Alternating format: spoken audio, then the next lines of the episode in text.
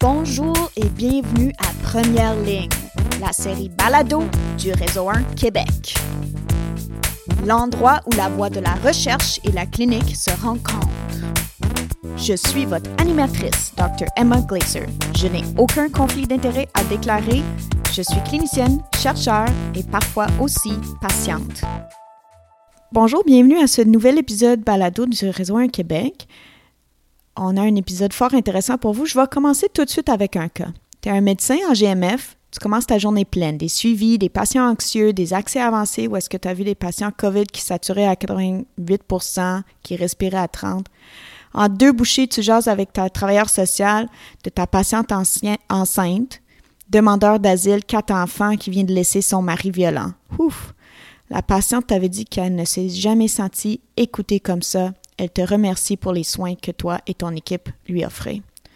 Tu avales, tu prends une gorgée d'eau, tu respires, tu vois ton dernier patient de la journée, un monsieur qui souffre de diabète, hypertension, apnée du sommeil, récemment investigué pour un DRS, mais finalement pas cardiaque. En fait, tu commences à le voir et il te confie que sa mère est décédée. Finalement, il pense bien que ses douleurs, c'est le mal physique de sa peine. Aujourd'hui, son hémoglobine glyquée à 9, tu le mets de côté puis tu l'écoutes. Il part plus léger et tu te sens comme si tu as fait une bonne chose. En retournant chez toi, tu écoutes la radio et t'entends le gouvernement te dire que les médecins de famille ne voient pas assez de patients. Il y a encore 800 000 sur la liste d'attente. Il faut travailler plus fort. Mais comment c'est possible? tu donnes déjà 150% de toi. Le gouvernement te voit comme un chiffre, mais c'est quoi donc le remède? Aujourd'hui, pour parler avec moi de comment voir et mesurer la qualité de notre travail différemment, je suis ravie d'être avec Marie-Ève Poitras. Allô, Marie-Ève? Bonjour, Emma. Marie-Ève, c'est une prof à la faculté de médecine de Sherbrooke. C'est une infirmière de formation, puis c'est une chercheure en soins primaires puis elle s'intéresse aux prom et prem. C'est quoi donc les prom et les prem et comment ça peut nous donner une vision différente de notre travail? Merci Emma. En fait, les PROM et les PREM, ce sont dans notre langage de recherche les Patient Reported Outcome ou Patient Reported Experience Measure. Ce sont des outils validés scientifiquement qui nous permettent d'aller capter ce qui fait vraiment du sens et ce qui est vraiment important pour les patients. Ce sont des valeurs validées que seuls les patients peuvent nous donner, comme par exemple comment il perçoit sa qualité de vie, comment il perçoit son fardeau associé à sa maladie chronique, comment et quels sont ses symptômes euh, présents d'anxiété ou de dépression, son niveau de fatigue. Pour l'expérience, les PREM peuvent nous informer, par exemple, sur l'approche centrée sur la personne qu'un clinicien a fait durant une, une, rencontre, ou même nous informer sur la perception de la continuité de soins ou de la collaboration interprofessionnelle par un patient. Comment est-ce que la recherche peut nous montrer le vrai travail que nous faisons? Bien, en fait, nous, on part de la prémisse que les prêmes et les prom ou la perspective des patients, c'est une composante qui est essentielle à la qualité des soins. Hein. Quand on regarde les, les, le quintuple aim, les cinq objectifs en santé, bien, l'expérience des patients puis l'expérience des professionnels font des, sont des éléments qu'on doit améliorer pour avoir une meilleure qualité des soins. Puis nous, on part du principe que les prêmes et les prom, en fait, c'est un côté de la boîte qui permet d'aller euh, complémenter, je m'excuse l'expression, mais tu sais, être complémentaire aux autres données auxquelles on a accès. Par exemple, les valeurs biochimiques, les valeurs cibles, euh, tous les éléments plus médicaux auxquels on a accès dans les données euh, médico-administratives, par exemple. Mais les mesures auto-rapportées par les patients, ils peuvent venir nous donner la perception de comment le patient perçoit sa santé et perçoit son expérience de soins. Et ces valeurs-là sont essentielles, en fait, pour le clinicien pour qu'il soit en mesure d'offrir un suivi ou une prise en charge selon ce qui est important pour la personne. Donc, c'est comme un baromètre de comment la personne perçoit sa santé perçoit son, son expérience de soins. Puis ça peut permettre aux cliniciens de centrer ses interventions sur ce qui fait vraiment du sens pour la personne. Et ça permet de cibler peut-être plus rapidement ce qui est important pour le patient en rendez-vous, par exemple. Est-ce que tu peux nous donner un exemple concret d'un PREM ou un PROM qui existe, puis comment ça s'insère dans le parcours de soins, exemple? Oui, par exemple, ben, celui, un qui est très, très utilisé, ben, ce sont les PREM et les, les PROM, pardon, en lien avec, ben, comme le GATIT ou euh, le PHQ-9, là, pour les symptômes anxieux ou dépressifs. Donc, ça nous permet rapidement de capter si le patient peut être en possible détresse.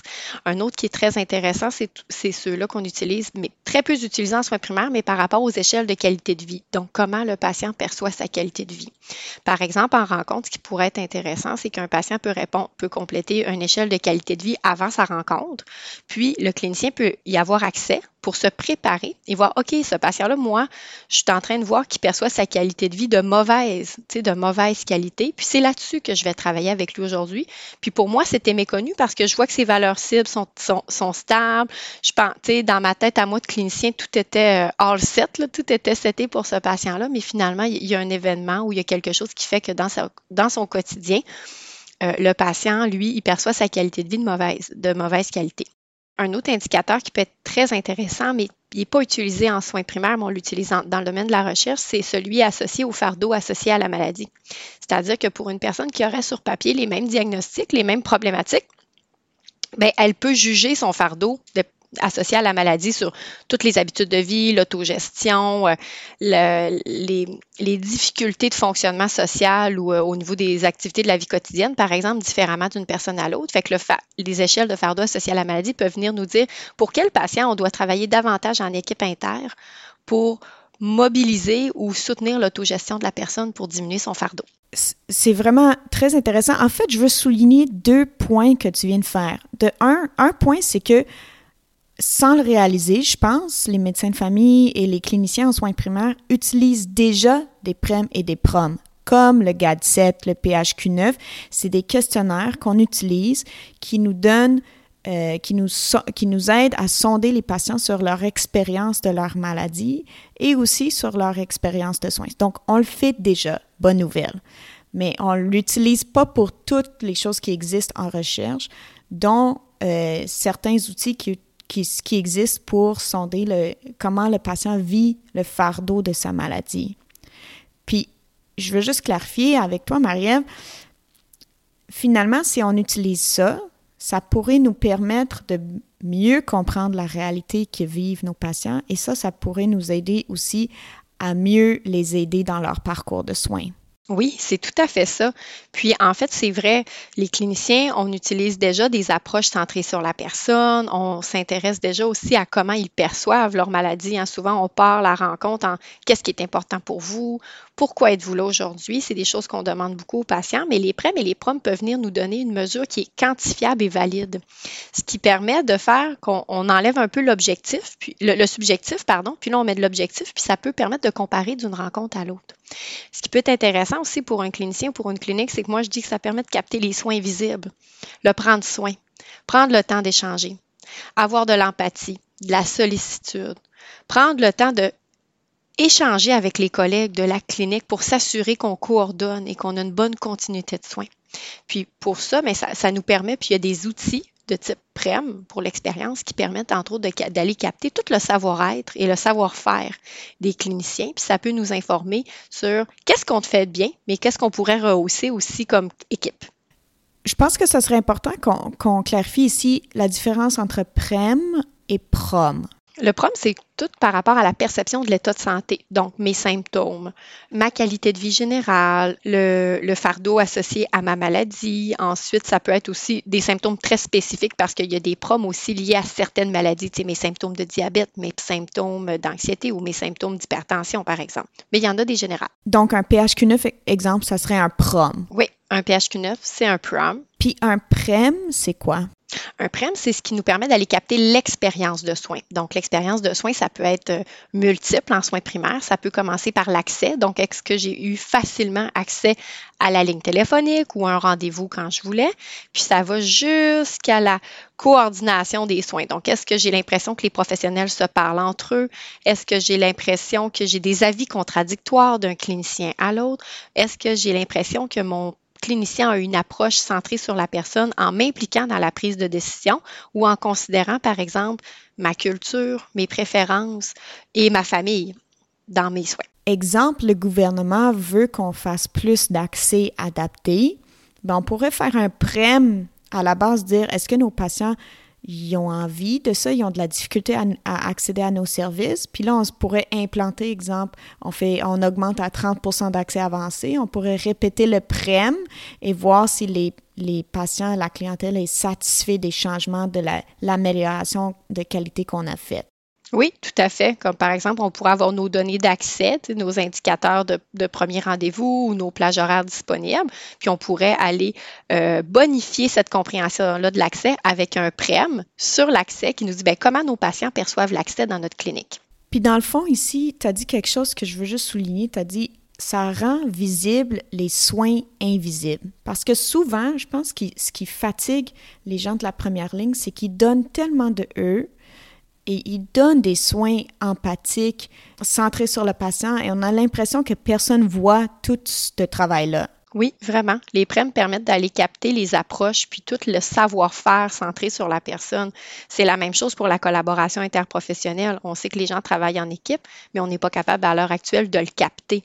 Mais le patient, lui, il le ressent, ce travail d'équipe-là, de façon positive ou, à l'inverse, de façon négative. Ça serait quoi pour toi une utilisation idéale des PREM et des PROM en soins primaires? Oui, mais il y a différentes littératures sur le sujet. Il y a même des domaines où les PREM et les PROM sont davantage implantés, comme par exemple la trajectoire oncologique, pour lesquels il y a déjà certains hôpitaux, centres hospitaliers ou trajectoires qui ont des PREM et des PROM en oncologie.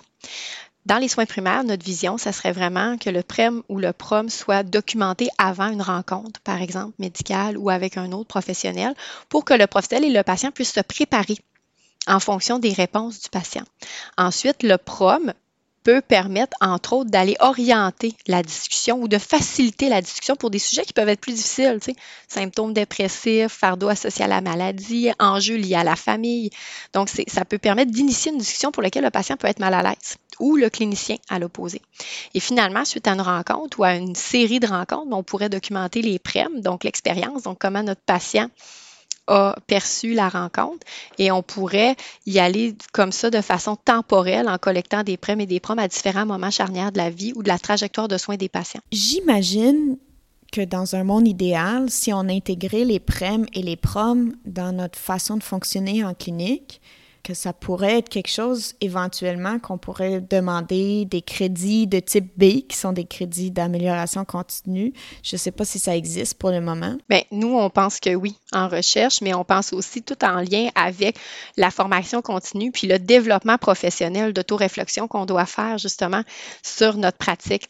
Donc, ce qu'on aimerait, nous, dans le, je représente le projet Paris, qui est un projet Paris-Québec qui s'intéresse aux prêts et aux prom en soins primaires. Et ce qu'on aimerait, entre autres, c'est d'offrir des tableaux de bord aux cliniciens ou aux équipes de soins primaires en disant, bien, voici comment les patients perçoivent leurs soins, leur expérience de soins ou leur santé dans votre clinique. Qu'est-ce que vous en pensez? Quels sont les points forts qu'on peut aller renforcer, mobiliser, puis, puis euh, donner une tape dans le dos aux équipes? Et quels sont les points de rehaussement pour lesquels on pourrait travailler davantage à mieux répondre aux besoins des patients? Fait que oui, ça selon ma perception, ça pourrait tout à fait euh, entrer dans la composante d'amélioration continue de la pratique. Donc, un clinicien qui nous écoute, qui a envie d'intégrer des primes et des proms dans sa pratique, pratico-pratique, comment, où, est-ce qu'il commence? Oui, bien, il y a différentes euh, équipes qui travaillent l'intégration des prêts et des proms. Il y a aussi l'unité de soutien de système de santé apprenant qui, ont, pour, dans lequel on, est, on fait partie, qui a des experts qui peuvent aider certaines équipes à intégrer les prêts et les proms.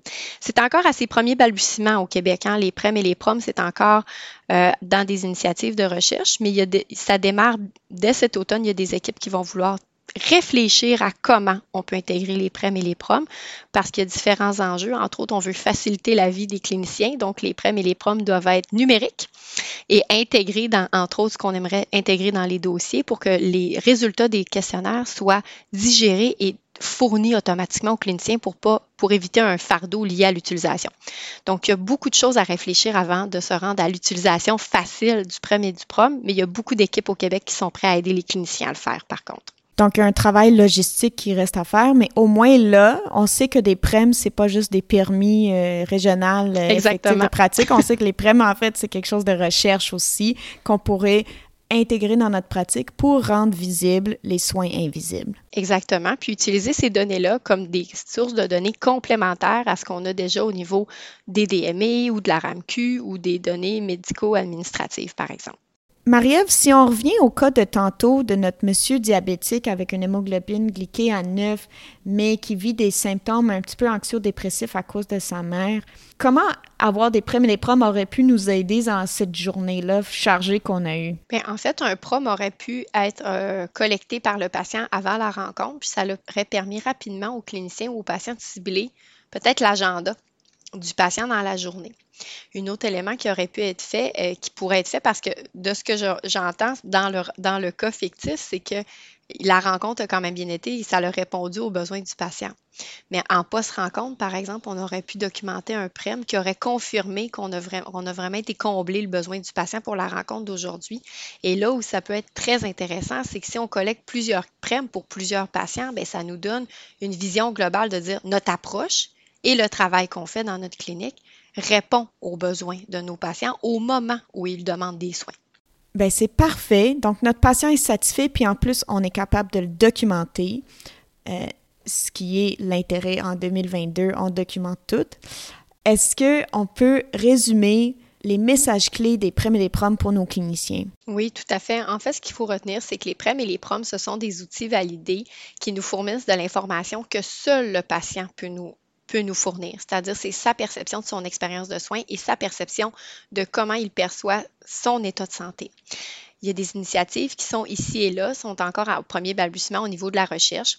Il y a un grand travail de préparation du terrain avant qu'on soit en mesure de d'intégrer dans la routine clinique des patients et des professionnels les PREM et les PROM, entre autres travailler avec les fournisseurs DME, mais travailler avec les équipes cliniques pour déterminer comment ils veulent utiliser ces données-là, tant au niveau organisationnel qu'au niveau euh, avec un patient durant une rencontre. Mais tout reste à faire et ce qui est intéressant, c'est que ça peut être bâti en partenariat avec les patients, les cliniciens, puis les équipes de recherche. Donc, restez à l'affût, soyez prêts pour collaborer, euh, à intégrer les prêmes et les proms dans votre pratique parce que c'est quelque chose qui nous permet d'aller chercher tout le savoir-être et le savoir-faire des cliniciens, quelque chose qu'on doit valoriser parce que finalement, on fait bien notre job, mais on est aussi capable de s'améliorer de façon continue en tenant compte de l'expérience de nos patients. Merci beaucoup, Marie-Ève. Merci, Emma. Merci d'avoir été avec nous pour cet épisode de notre balado diffusion. Cette série est produite par moi-même, Emma Glazer, avec la musique de Lee Rosevere.